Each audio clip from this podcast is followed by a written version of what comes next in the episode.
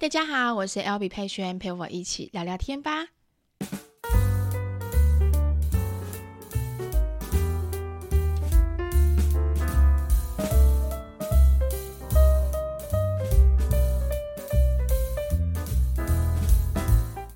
嗨，大家这礼拜过得好吗？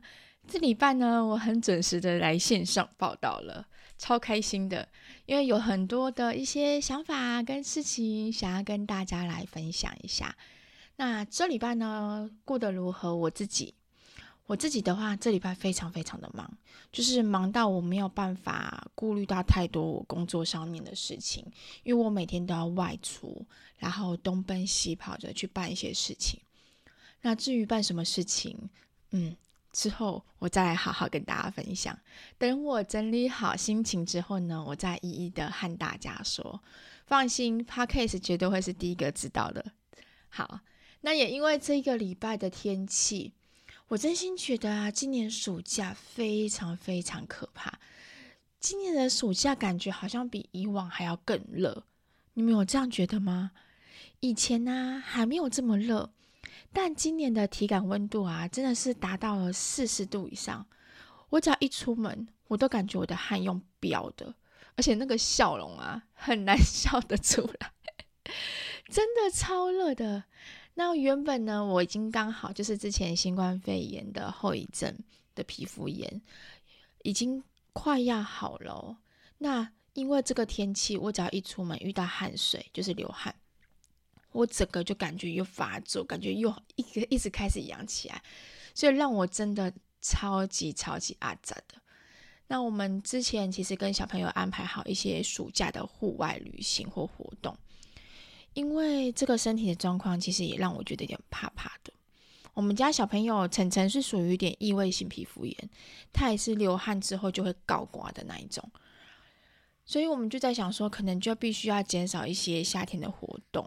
然后或者说改成室内的活动这样子，我蛮谢谢粉砖前几天很多人跟我分享很多室内的不错的地方可以带小朋友去，之后的话我就可以来安排一下。现在啊才七月份而已，其实已经让我开始想念冬天的到来。我突然间觉得我好像比较喜欢冬天，希望这个热啊不要再热下去了。好，那这礼拜想跟你们聊什么呢？上礼拜呢，三宝爸的出现，我的节目啊，打开后台的收听率是直接飙高，不夸张，是直接里面所有的收听率收听率里面是最高的。我在想，大家都是冲着三宝爸来的吗？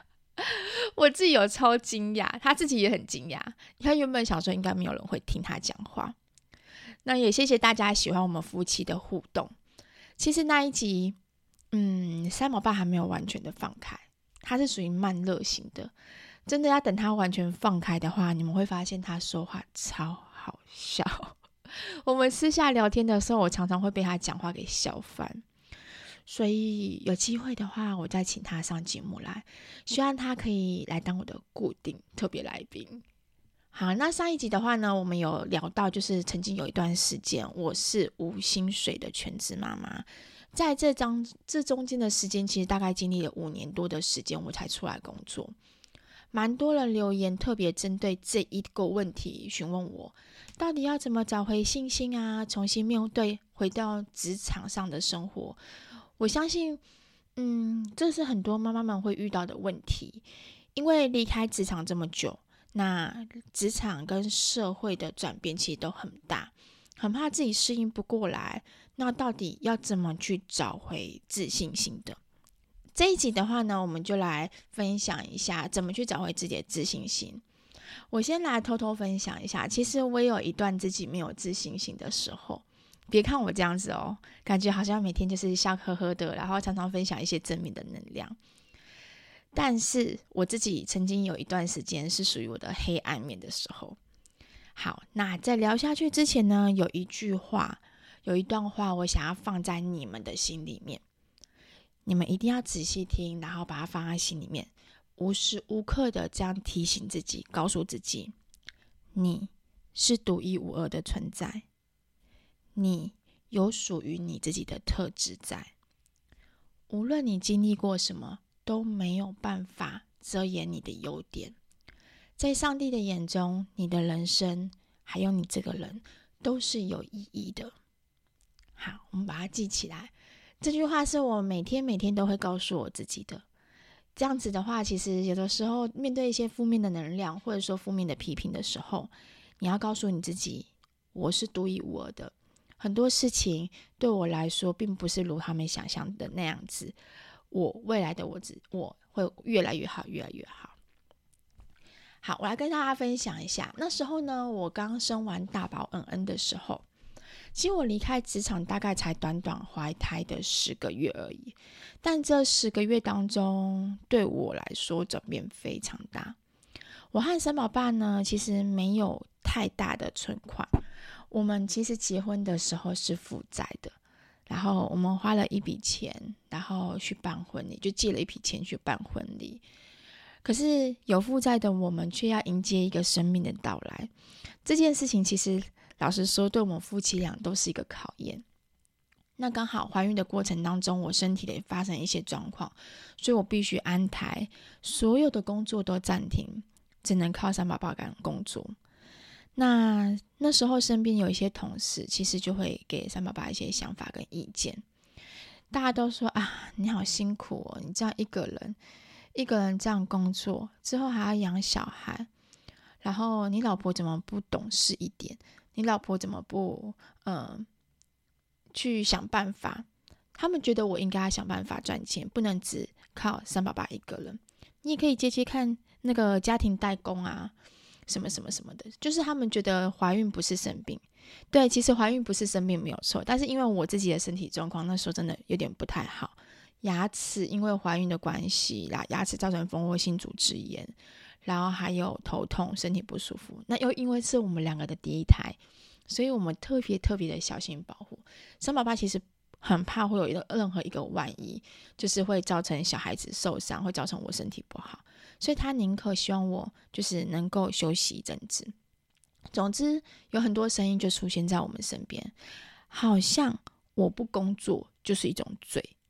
就是一种拖累，所以那种声音跟嗯氛围，其实老实说，在这十个月当中，其实也压抑着我。然后等生了恩恩之后呢，剖腹那时候说我是剖腹产，剖腹产之后的我坐月子只坐了三十二天。我妈其实很很不开心，她觉得我应该做到四十天、四十五天以上，她觉得我身体才算是会恢复。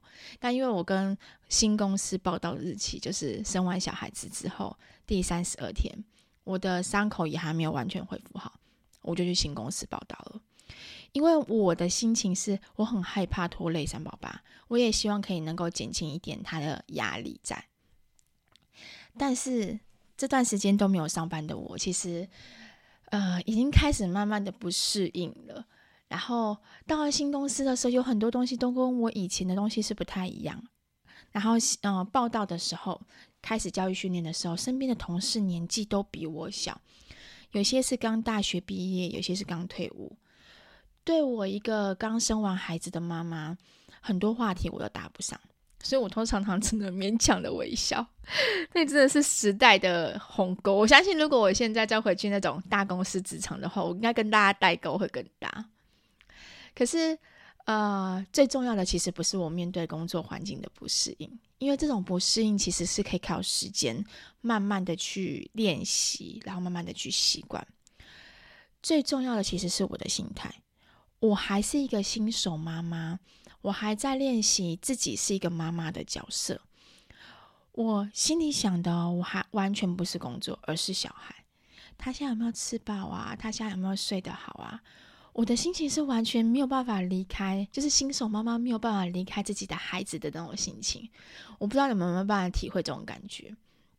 因为毕竟坐月子的，呃，怀胎的十个月，然后跟坐月子的那一个月当中，都是我跟他朝夕相处在一起，所以换我自己有分离焦虑症了，很严重、很严重的分离焦虑症。那同事吃饭的时间，我就要利用时间在厕所挤奶。以前在我过去那个时代，并没有所谓现在现在很多大公司集团会有所谓的哺乳室啊，什么什么，所以那时候的我都在厕所里面挤奶。那下班之后呢，我就要用最快的方式赶快到家，因为我会害怕那个解冻的母奶会融化会坏掉。我就发现我好像没有办法在业绩单位努力工拼工作。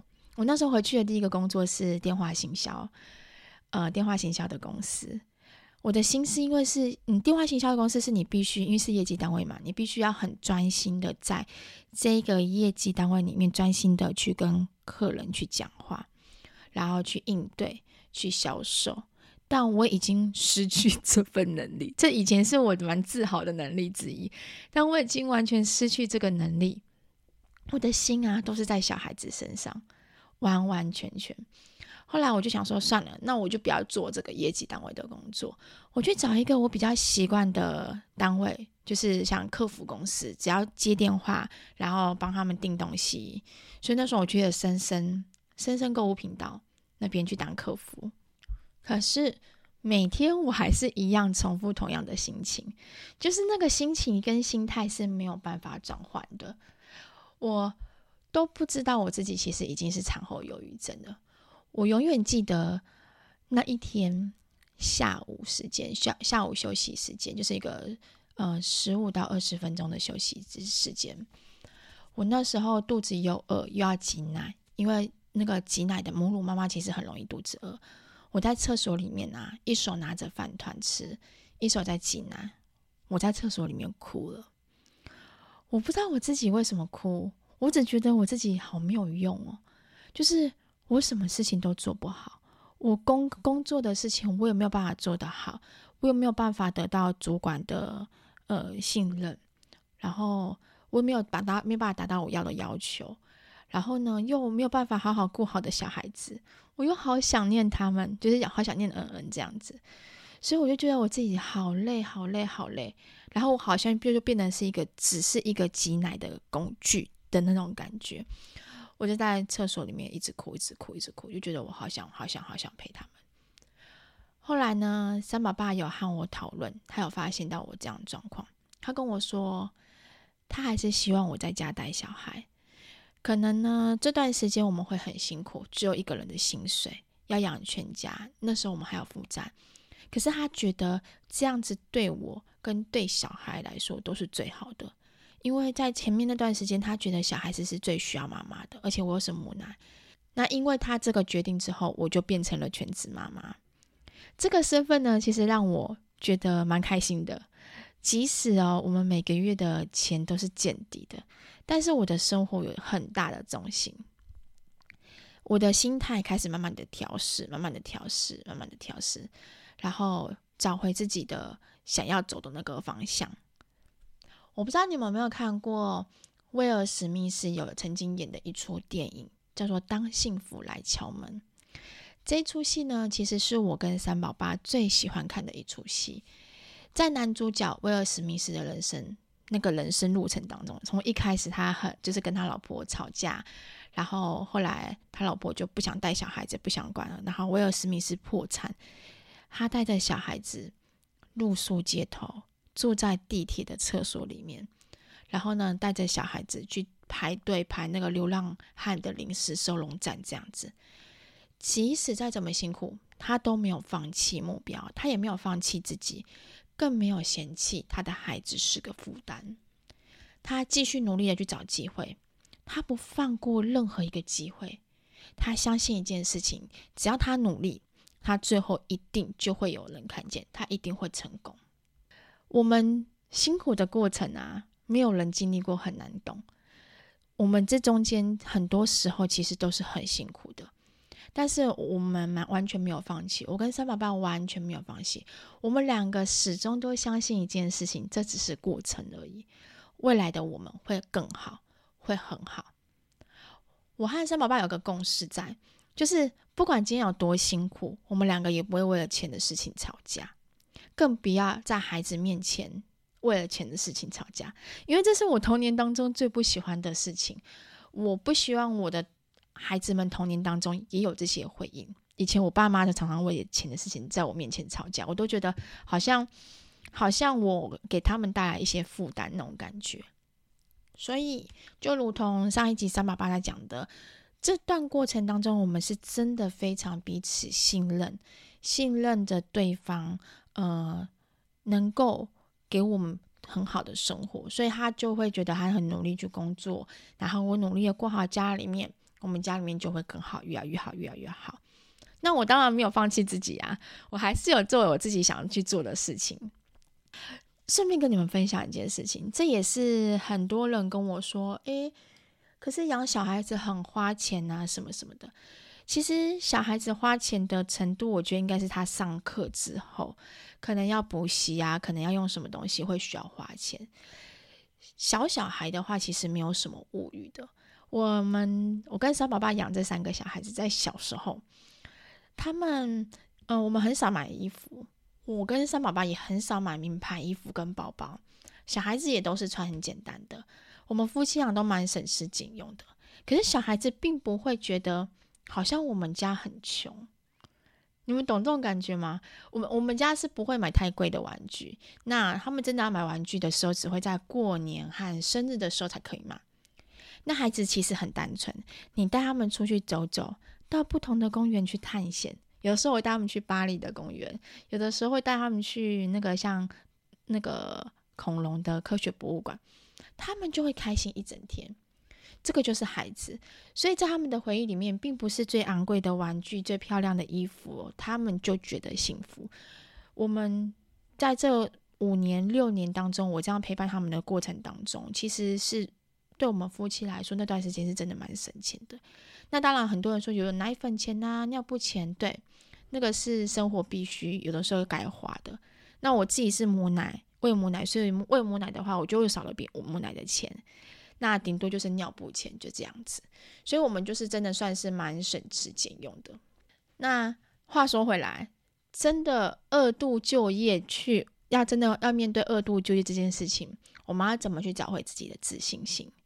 其实我一直啊，从第一集开始，Podcast 的第一集开始。中间就不断的跟很多很多的妈妈们在聊天的时候，视讯聊天的时候，我都很鼓励所有的妈妈们去找自己喜欢的兴趣的事情去做，因为任何一个有兴趣的事情都可以变成一个专长，甚至属于你自己的事业。在带小孩的这几年的过程当中，我的心态其实是慢慢的调整，我并没有因为我自己没有工作，我觉得我很丢脸。我也不会因为我自己没有工作，我觉得自己没有价值。我反而是觉得，诶，带孩子的过程当中，我得到了某一定的成就感之外，再就是我喜欢开始学习新的事物。有的时候呢，利用孩子睡觉的时间或是什么时间，我就发现，诶，剪片是一件蛮有趣的事情。因为我也喜欢帮小朋友生活，我就是做记录嘛，所以我就喜欢开始剪片。然后呢，也喜欢做面包、揉面团。我开始喜欢上写文章，只要是我自己喜欢的事情哦，就算是占用我的睡眠时间，我都不会觉得累。这就是我开始慢慢的在不同的方向去找寻自己的成就感。当然，这个成就感不是马上就可以有钱可以拿，就是慢慢的、慢慢的累积、慢慢的累积，累积到你觉得哇，这个是变成是你的事业的时候。那种感觉是完全不一样的。后来呢，我就接触到了雾眉半永久的这个行业，我开始爱上这个行业。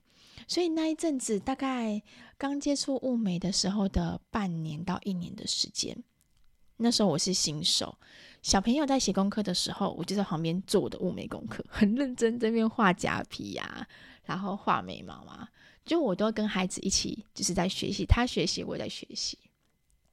所以我就觉得很很很特别的地方，上帝呢，其实会在每一个时间点，他会去做一个巧妙的安排。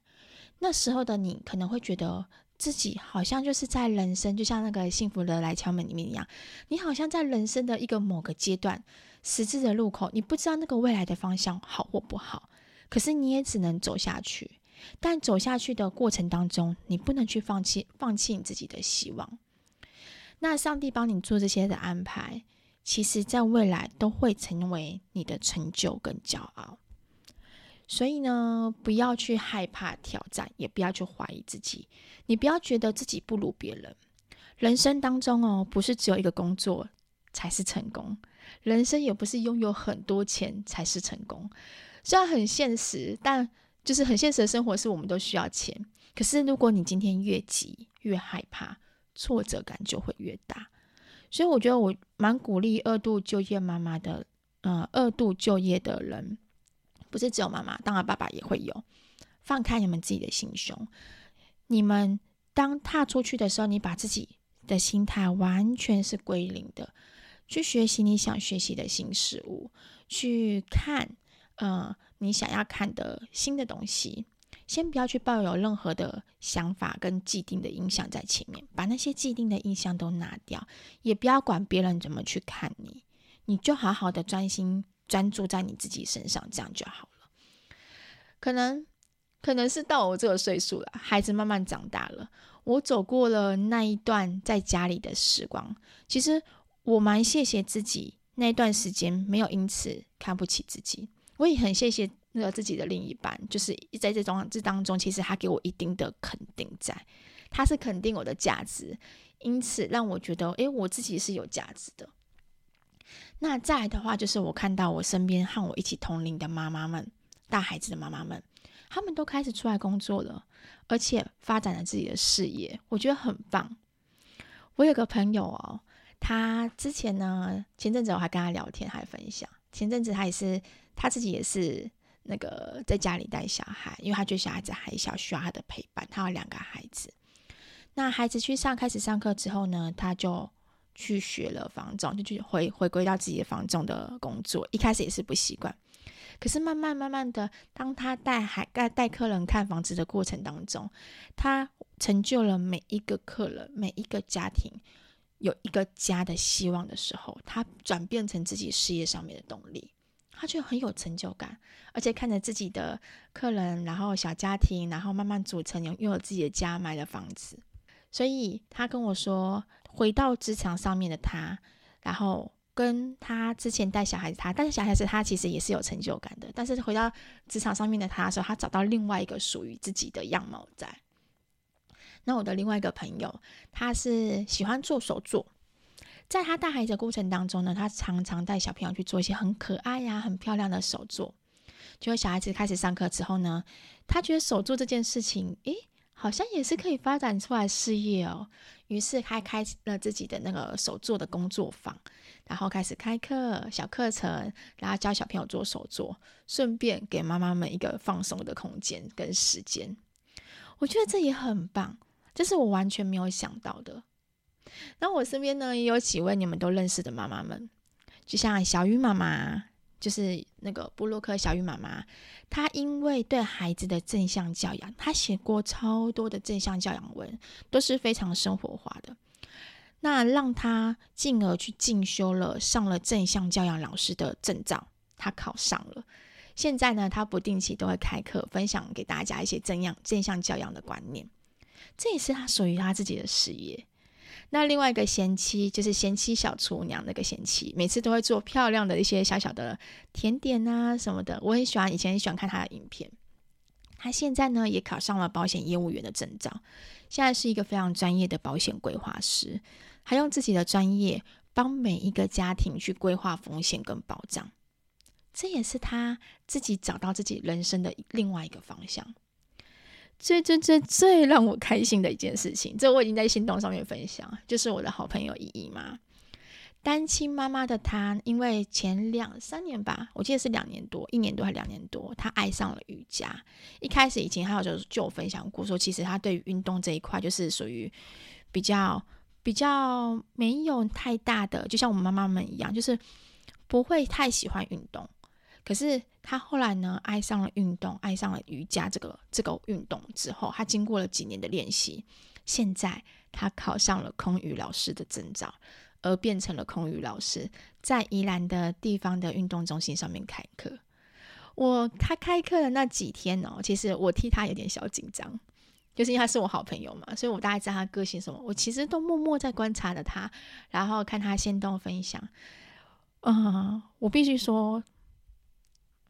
我讲到现在，我就有点想要掉眼泪，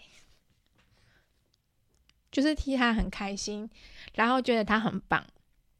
这段路其实你要去做一个转变，尤其像嗯，我们从 YouTuber 然后要转变到其他的斜杠工作的时候，其实嗯，并不一定这么的容易。他也是经过很多次的心态的转变去调整，然后呢，呃，到现在变成他有自信的他。